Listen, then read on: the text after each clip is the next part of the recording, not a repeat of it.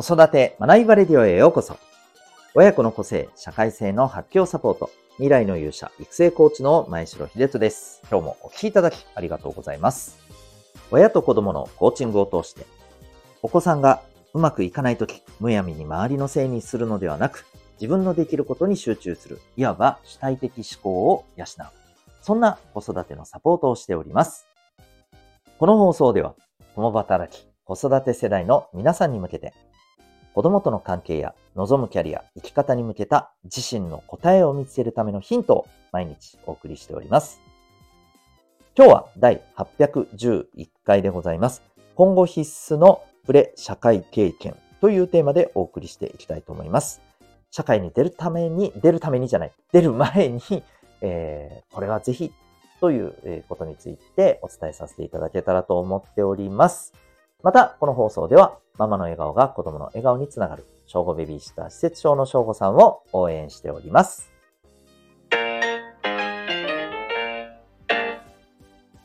それでは、えー、今日のテーマに行きたいと思います。えー、今後必須のプレ社会経験ということで、えー、もう最初に結論を申し上げると、自分で働いてお金を得るという経験です。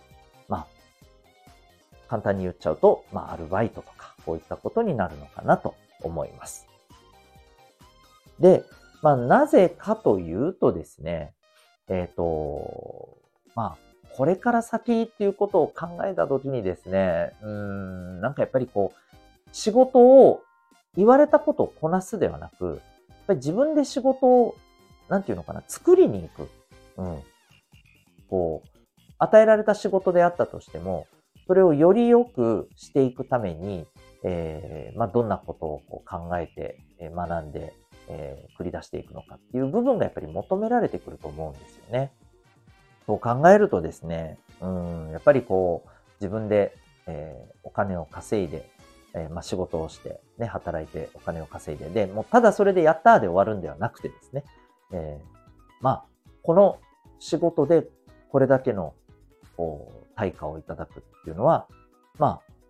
どういうふうに、これ、なんていうのかな、うん、どういう、まあ、ことなんだろうかっていうふうにね、考えることが重要だと思うんですよ。まあ、それこそ、この仕事をして、えー、この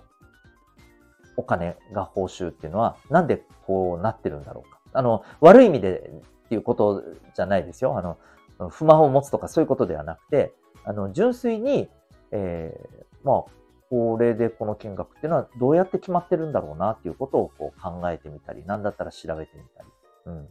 で、あとは、あのー、こう、稼いだ、やったー、使うぞーで終わるんじゃなくて、やっぱこの稼いだ金額を何にどう使っていくのかっていう、この上手な使い方って何だろうなってことを考えたりですね。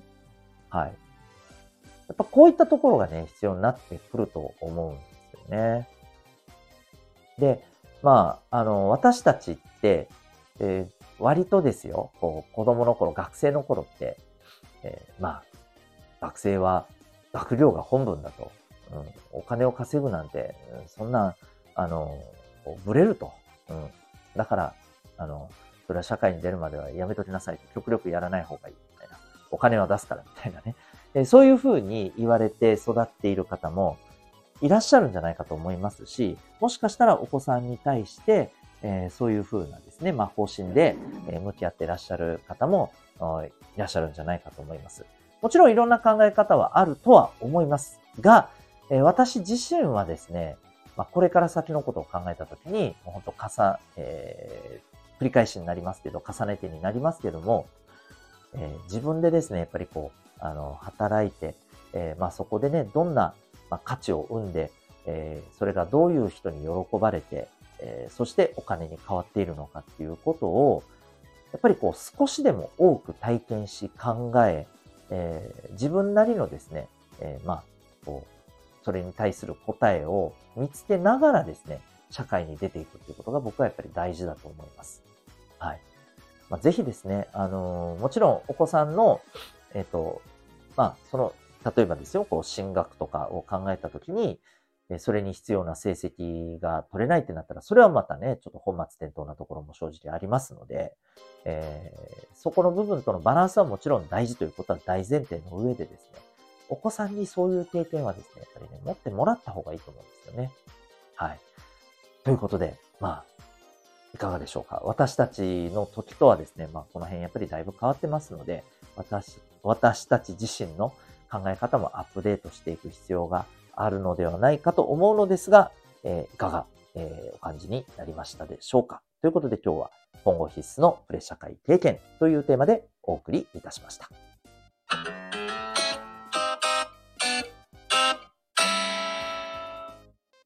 それではここでお知らせをさせてください。えー、最近お子さんとのコミュニケーションがどうも難しくなってきたなと感じている小中高校生のお母さんお父さんに、えー、特にお聞きいただけたらと思っております。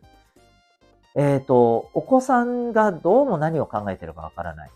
えコミュニケーションを取ろうとすると、えしょっちゅうしょっちゅうぶつかるような感じになってしまうと。もちろんそれを望んでや、やりたくはないのにそうなってしまうんですね。うん。どうもお子さんとコミュニケーションをしててイライラしてしまうとか、まあ、こういったですね、様々な、あの、こう、難しさみたいなのを感じていらっしゃる方多いと思います。で、もちろんこれはですね、お子さんの変化というところは、ま、多分にあると思います。特に思春期前後になってくると、これはもう本当にそういった変化っていうのは出てきますので、えー、まあ、ある意味、通る道だというふうなことを言ってしまえばまずこれが大前提なんですけど、かと言ってですね、じゃあ、うーん、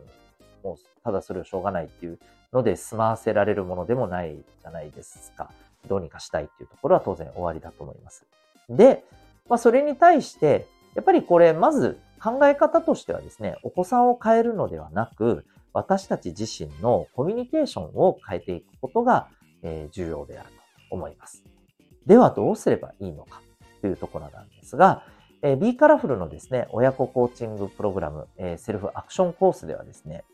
えー、お子さんとのコーチングセッションというものを持ちつつですね、えー、並行でですね、親御さんとのコーチングセッションというものも実はあります。で、そこで、えー、特にやっていくのがですね、え、例えばお子さんとのコミュニケーション関係向上をテーマにして、えー、例えばこのコミュニケーションの取り方、えー、こうそれに関する心理学の知識、えー、まあ、あの実践として使いやすい知識ですね、えー、だったりですね、あるいはこのコーチングというですね、コミュニケーションのアプローチを学んで、まあ、実際に、えー、それを実践しながら、えー、学んでみると、身につけていくと、えー。そういったようなサポートをさせていただいております。実際、えー、受講された、えー、あの、保護者の方からですね、お子さんとのコミュニケーションが非常にこう楽になったと。うん。で、まあ、自分自身のそれに対する意識とか考え方っていうものが、まあ、本当にね、あの、楽になって、で、結果としてお子さんとの、あの、コミュニケーション改善、えー、関係っていうのが、まあ、本当にね、あの、だいぶ良くなった。そんな声をいただいております。えー、ただいまですね、このコース、えー、リモートで受けることがあの可能なんですが、えー、個別のですね、説明会、えー、体験の方、今リモートにて募集中でございます。興味がある方はですね、概要欄のリンクからウェブサイトをご覧になってみてください。えこのプログラム、私は沖縄におりますけれども、まあ、自宅からですね、リモートで、全国どこからでも受けられますので、他県から受けられている方も多数いらっしゃいます。興味ある方、ぜひウェブサイトをご覧になってみてください。